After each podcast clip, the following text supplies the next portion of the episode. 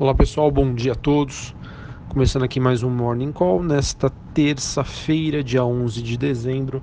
Eu sou Felipe Vilegas. A gente começa falando aí sobre as principais bolsas internacionais.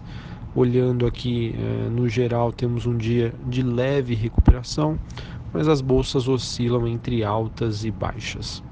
Na China, a gente teve Xangai avançando 0,37 já Hong Kong uma alta leve de 0,07 e a bolsa japonesa recuando 0,34. Na Europa nós temos Londres, Alemanha, Frankfurt e a bolsa francesa é, de Paris subindo aí entre meio e 1%. Os futuros norte-americanos sinalizam uma abertura em queda até o momento, com quedas de 0,25 tanto para o S&P futuro quanto para o Dow Jones. O índice dólar, que mede o desempenho do dólar frente às principais moedas do G10, tem um recuo de 0,26. E o VIX, que é aquele índice do medo, que ontem chegou a subir mais de 10%, tem uma alta bem moderada de 0,6. Então, até o momento aí segue comportado o mercado ainda segue avaliando chances de um possível sucesso aí nas negociações entre Estados Unidos e China.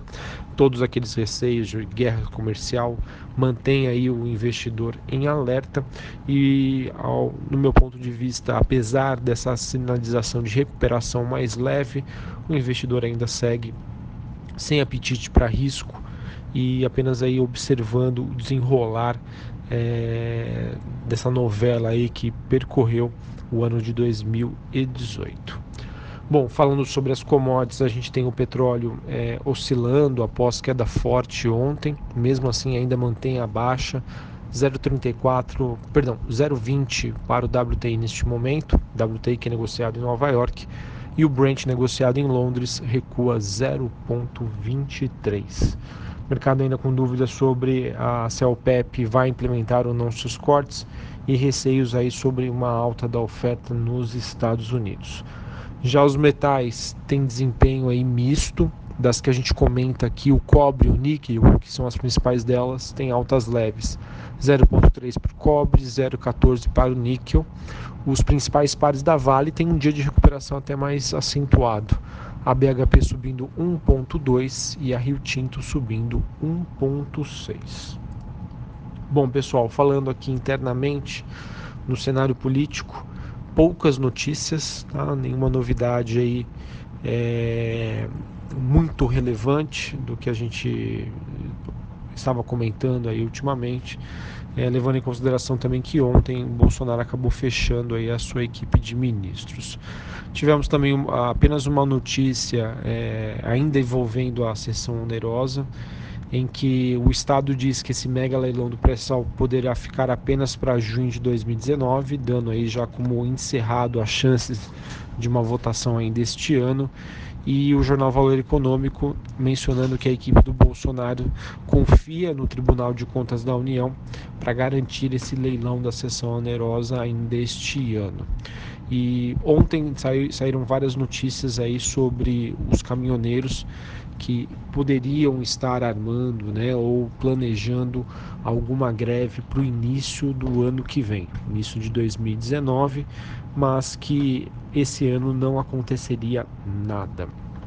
Tivemos também agora há pouco, uh, segundo a Globo News, a Polícia Federal fazendo uma operação de busca e apreensão nas casas de Aécio Neves e, e sua irmã em Minas e no Rio de Janeiro.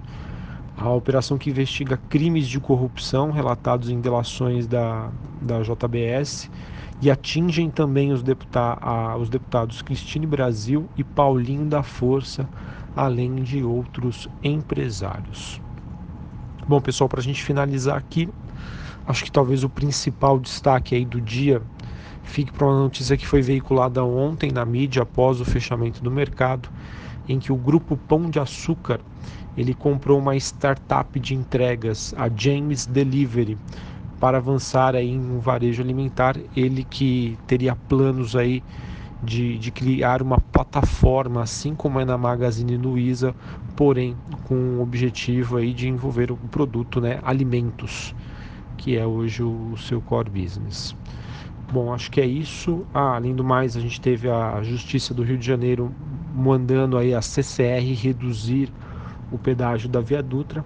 Pode ser que isso tenha um certo peso negativo no papel hoje. E uma notícia do Estado de que, apesar de todas as incertezas políticas, as vendas nos shoppings cresceram em outubro e mantém-se aí a, a, expectativa de que o final do ano também seja aquecido, ah, mesmo levando em consideração aí todos os receios e as dúvidas ah, do ambiente político aqui no Brasil. Bom, pessoal, acho que é isso. É, olhando lá para fora, como a gente tem essa sinalização de recuperação, pode ser que hoje seja um dia positivo aqui para o Brasil. Vamos acompanhar. Ontem, só para falar de maneira resumida para vocês, ficou bastante claro que, dada a falta do investidor estrangeiro, é, dada a falta de triggers, né, ou seja, é, notícias positivas, isso fez com que o investidor local, que era o que estava posicionado na Bolsa Brasileira ainda, aproveitasse para a realização de lucros. E não é à toa que a gente observou aí uma queda da Bolsa bem acentuada, uma queda superior a 2%. É, com o investidor local resolvendo aí, largando mão Uh, dado, como eu já mencionei para vocês, a ausência de investidor estrangeiro que aguarda uh, reformas importantes, reformas fiscais, a principal delas a reforma da Previdência e a melhora também do humor global. Um bom dia para vocês, um bom pregão a todos.